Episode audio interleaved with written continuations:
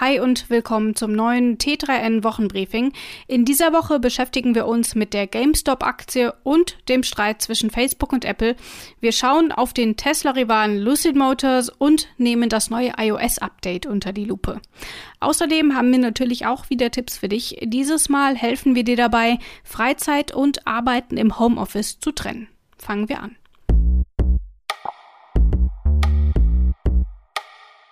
Die Zutaten zu dieser Geschichte könnten wirklich kaum spektakulärer sein. Übers Internet organisierte Kleinanleger, die sich zusammenschließen, um die Börse mal so richtig aufzumischen. Ein angeschlagenes Unternehmen, das an der Börse plötzlich Erfolge feiert und milliardenschwere Hedgefonds, die deswegen so große Verluste machen, dass sie finanziell unterstützt werden müssen. Das ist passiert. Mehrere Hedgefonds haben unter anderem die GameStop-Aktie geschortet, also darauf gewettet, dass sie an Wert verliert. Tatsächlich aber ist genau das Gegenteil eingetreten.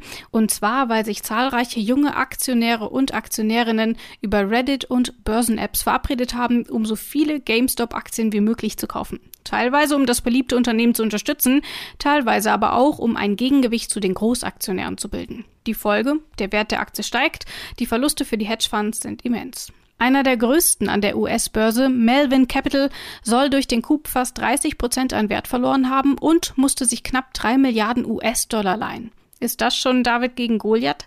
Der Streit um die Macht an der Börse wird uns sicher auch diese Woche beschäftigen. Es sollen auch schon diverse Sammelklagen eingereicht worden sein, unter anderem auch, weil Börsen-Apps wie Robinhood für kurze Zeit den Handel mit GameStop-Aktien eingeschränkt haben. Marktmanipulation lautet da der Vorwurf. Fortsetzung folgt. Der Ton zwischen Facebook und Apple wird rauer. Jetzt sieht es so aus, als würde Facebook sogar Kartellklage gegen Apple einreichen. Warum? Der iPhone-Konzern will in Zukunft von App-Betreibern verlangen, dass sie eine Einverständniserklärung von den Nutzern und Nutzerinnen einholen, wenn sie deren Daten sammeln. Heißt auch, die User können die Nutzung von sogenannten Werbe-IDs auch untersagen. Apple-Chef Tim Cook begründet den Schritt unter anderem damit, dass die Nutzerinnen und Nutzer Wahlmöglichkeiten bräuchten, wenn Unternehmen Profit mit den Daten machen. Facebook ist natürlich wenig davon begeistert. In der offenbar angestrebten Klage soll es um Apples vermeintlichen Missbrauch der Marktposition gehen. Facebook wirft dem Konzern vor, die eigenen Produkte zu bevorzugen. Mehr dazu und zu den überraschend deutlichen und kritischen Worten von Cook findest du auf t3n.de. Schon mal was von Lucid Motors gehört? Vielleicht noch nicht, sicher aber bald. Das Unternehmen will dem Elektroautobauer Tesla Konkurrenz machen. Im Frühjahr dieses Jahres schon soll das erste Modell vom Band rollen.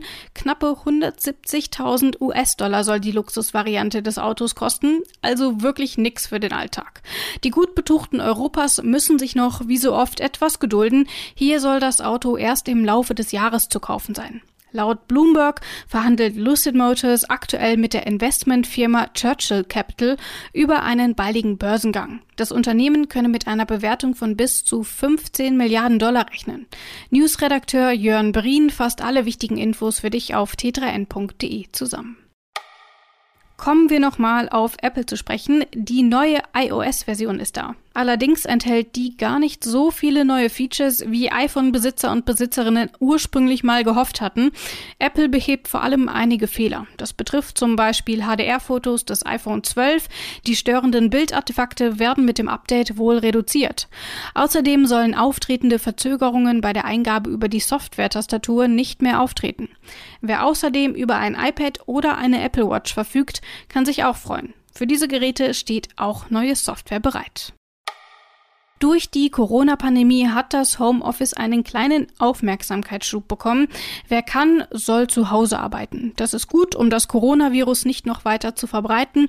Für die Work-Life-Balance aber kann das ständige Zuhause-Sein auch zum Problem werden. Da wird gerne mal der Laptop noch im Bett aufgeklappt am Morgen. Ja, ja, nur mal kurz Mails checken heißt es dann. Oder es wird nach eigentlichem Feierabend doch noch mal weitergearbeitet. Wie also lässt sich der Job von anderen privaten Belangen trennen? Unsere Autorin Isabel Prophet hat ein paar Tipps für dich.